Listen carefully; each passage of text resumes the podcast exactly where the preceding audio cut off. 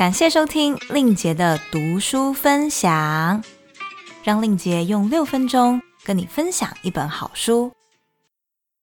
今天要介绍的这本是张忠谋自传上。为什么要这么激动呢？因为我觉得这本书真的太好看了。张忠谋的自传上记录的是一九三一年到一九六四年他的出生、成长。到哈佛、麻省理工学院毕业，进入半导体产业，到德州仪器公司服务，再去 Stanford 攻读博士，这段时间的故事。张忠谋在六十六岁的时候受邀写自传，他不想用口述的方式交给专业记者代笔，因为他觉得这样的自传欠缺一份感情。于是他决定自己一字一句用中文写下这本自传。在这本书里有收录几张他手写的原稿。另外一件事，可能很多人不知道，张忠谋在少年时代也有作家梦。小学、中学，他有六到七年的时间都想以写作为终身工作。直到高中毕业前，父亲告诉他，靠写作为生会饿肚子。因为张忠谋非常敬重父亲，他才打消了当全职作家的念头。这本自传是张忠谋六十六岁写的。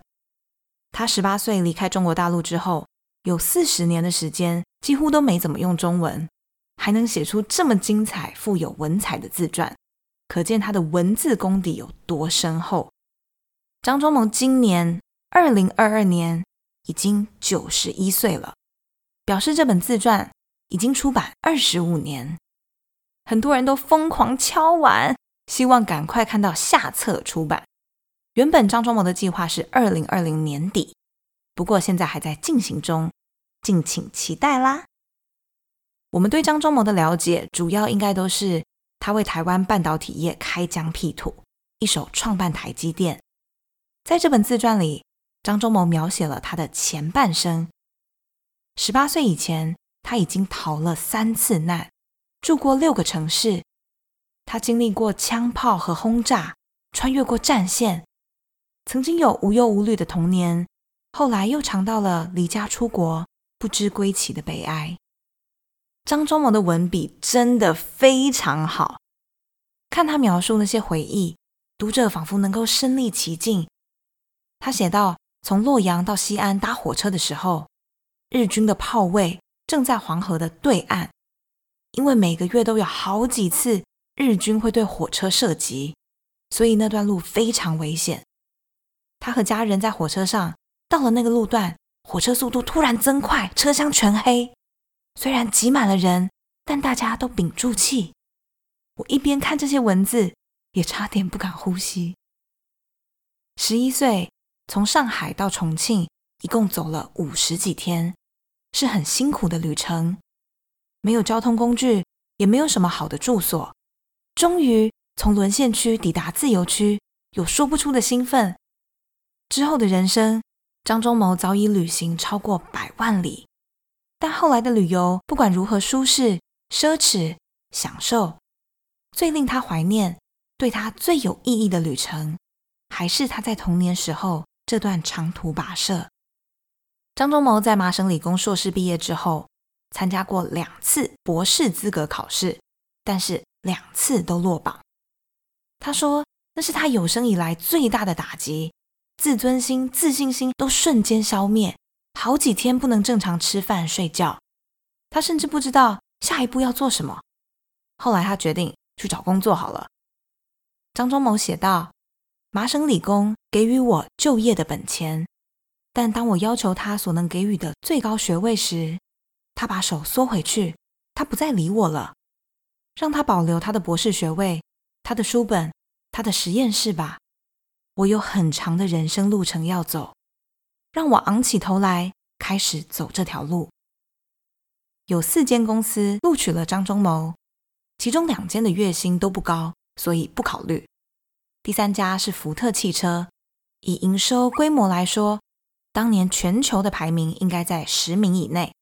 给他的月薪是四百七十九美元。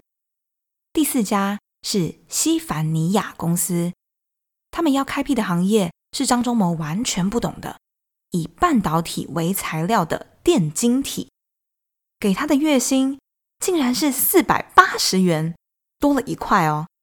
一家看起来有保障的大公司福特四百七十九，一家是西凡尼亚四百八十，你会怎么选择呢？你猜他怎么选呢？当然要去福特啦。但是起薪就差一块钱，张忠谋决定鼓起勇气打电话到福特去问问看，有没有可能提高他的起薪呢？没想到电话那头是一位人事经理，也是面试张忠谋的同一个人，但那个人突然变得很冷漠，很不客气，说：“你要来就来，不要就请便。”张忠谋说：“如果是后来的他，可能就一笑置之。”还是去福特，但是年少气盛的他讲完这通电话，恼羞成怒，开始反向思考，说不定半导体发展很快啊，也可以有很多成长机会啊。于是他最后进了西凡尼亚。二十四岁的张忠谋进入半导体业，那时半导体业本身才只有三岁。啊，总之这本自传实在是太精彩了。每一段都很适合分享，强烈推荐大家都买来看，不要只顾着看台积电创新高的股价，创办人亲笔撰写的生平故事也非常值得一看哦。令杰的读书分享，我们下周再见，拜拜。